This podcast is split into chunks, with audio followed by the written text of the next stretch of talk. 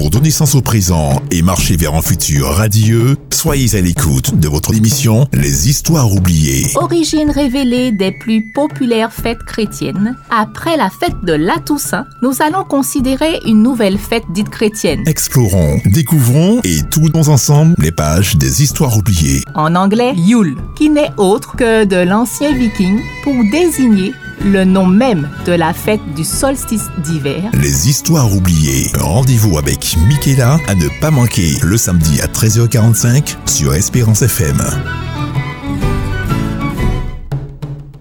Voici les Histoires oubliées.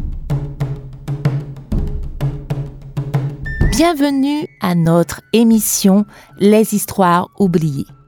Lors du précédent épisode, nous nous sommes quittés sur l'annonce que nous allions, après avoir parlé de l'arbre de Noël, découvrir l'histoire d'une autre star incontournable du réveillon, le Père Noël.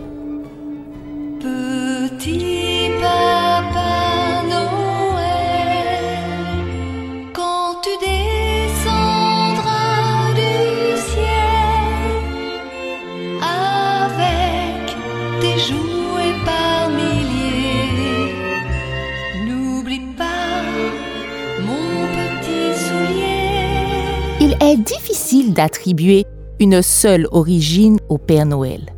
Ce personnage très attendu par les enfants a beaucoup évolué à travers les époques.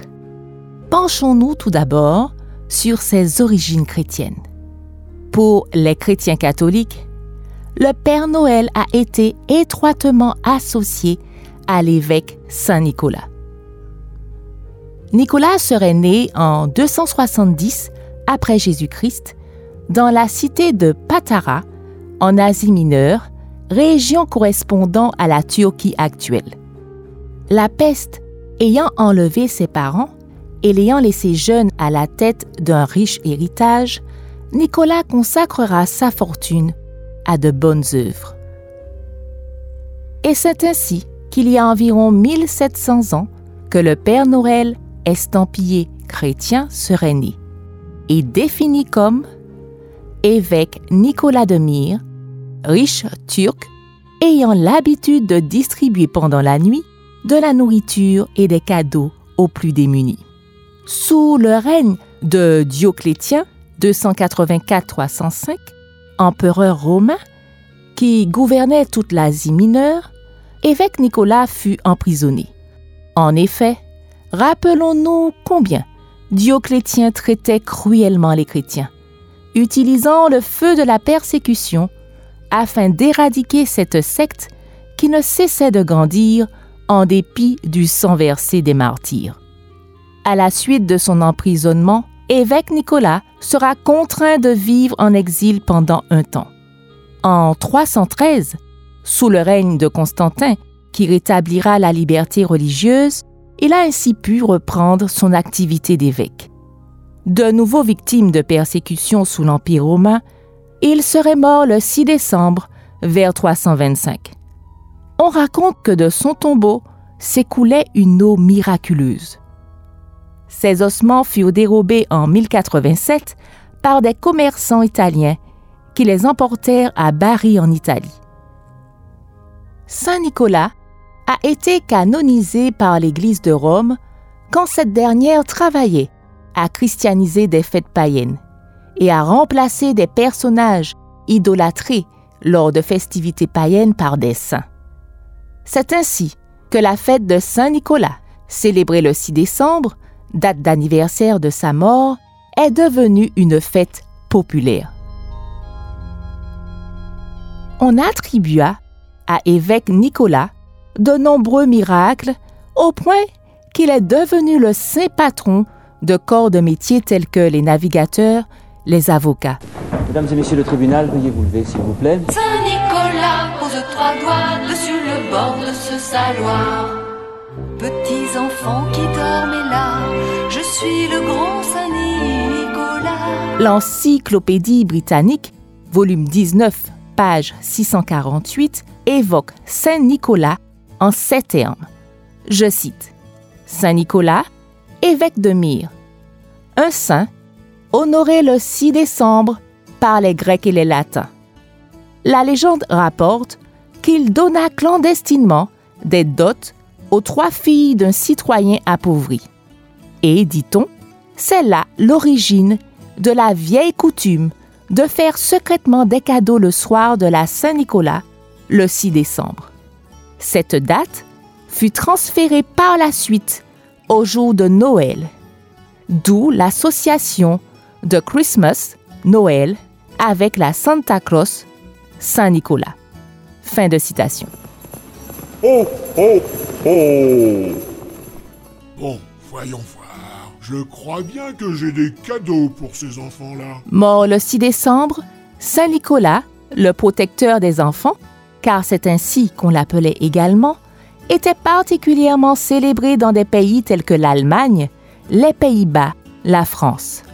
Encore aujourd'hui, pour la fête de la Saint-Nicolas, la tradition pour certains pays d'Europe veut que la nuit du 5 au 6 décembre, Saint-Nicolas apporte fruits secs, pommes, gâteaux, bonbons et chocolat, et surtout de grands pains d'épices représentant l'évêque aux sages enfants.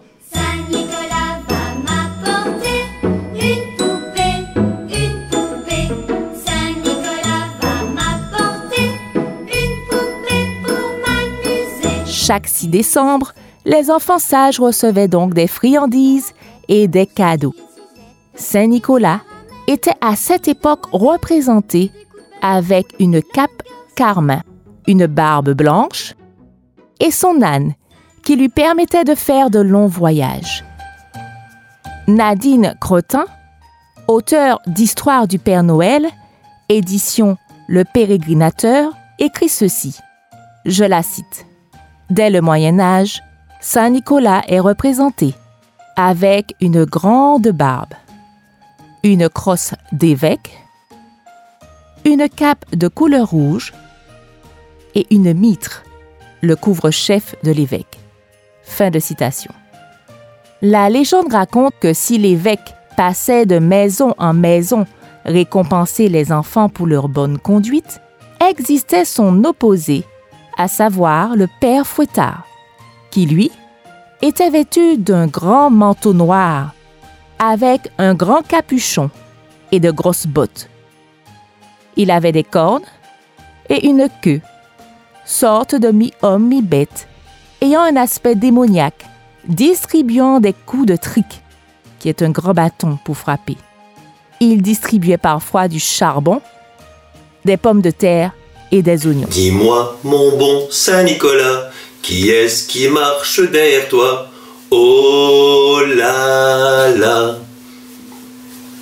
Qu'est-ce qu'il me fait peur celui-là? Il a un fouet, un martinet, et dans les yeux un air mauvais. Oh là là Sorte d'alter ego de Saint Nicolas, il avait pour mission de punir les enfants désobéissants. Toujours dans le monde chrétien, vers le 16e siècle, la réforme protestante supprimera la fête de la Saint-Nicolas, car vous le savez en effet que les protestants ne rendent pas de culte aux personnes mortes qualifiées de saints par l'Église catholique. Martin Luther, le grand réformateur allemand, avait fondamentalement rejeté, comme tous les protestants, le culte des saints. Pour lui, Jésus-Christ, Fils de Dieu, est le seul médiateur entre Dieu et les êtres humains. Et la légende de Saint Nicolas serait une, je cite, chose puérile, voire un mensonge, comme il le déclare lors d'un sermon pour la fête de la Saint-Nicolas en 1527. Il aurait préféré l'interdire tout à fait, comme l'ont fait plus tard certains de ses disciples. Luther va chercher à recentrer les choses sur Christ et il introduira un autre personnage dans la distribution des cadeaux lors des fêtes de la Nativité du Christ. On rapporte qu'à table, il aurait demandé à sa fille Magdalena, je cite, Petite Léna, qu'est-ce que le Christ saint va t'offrir? Fin de citation. C'est ainsi que petit à petit chez les protestants, la plupart des cadeaux vont être offerts à Noël par le Christ et non par Saint Nicolas. Les historiens soulèvent le fait que beaucoup commettent l'erreur de penser que le Saint Nicolas des histoires de Noël se réfère à l'évêque Nicolas de Myre. Pour ces derniers, ce personnage, Saint Nicolas, n'est qu'une pure légende. D'ailleurs, dans les années 70, le Concile Vatican II abondera dans ce sens. Une question se pose alors. Quelle est donc l'origine de cette légende de Saint Nicolas, alias Père Noël, accompagné du Père Fruitard, mi-homme, mi-bête, et qui ne serait pas l'évêque de Myre canonisé par l'Église catholique? La suite au prochain épisode. À très bientôt!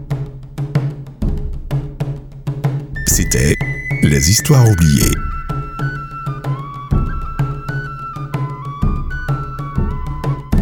Au présent et marcher vers un futur radieux, soyez à l'écoute de votre émission Les Histoires oubliées. Origine révélée des plus populaires fêtes chrétiennes. Après la fête de la Toussaint, nous allons considérer une nouvelle fête dite chrétienne. Explorons, découvrons et tournons ensemble les pages des Histoires oubliées. En anglais, Yule, qui n'est autre que de l'ancien viking pour désigner le nom même de la fête du solstice d'hiver. Les Histoires oubliées. Rendez-vous avec Michaela à ne pas manquer le samedi à 13h45 sur Espérance FM.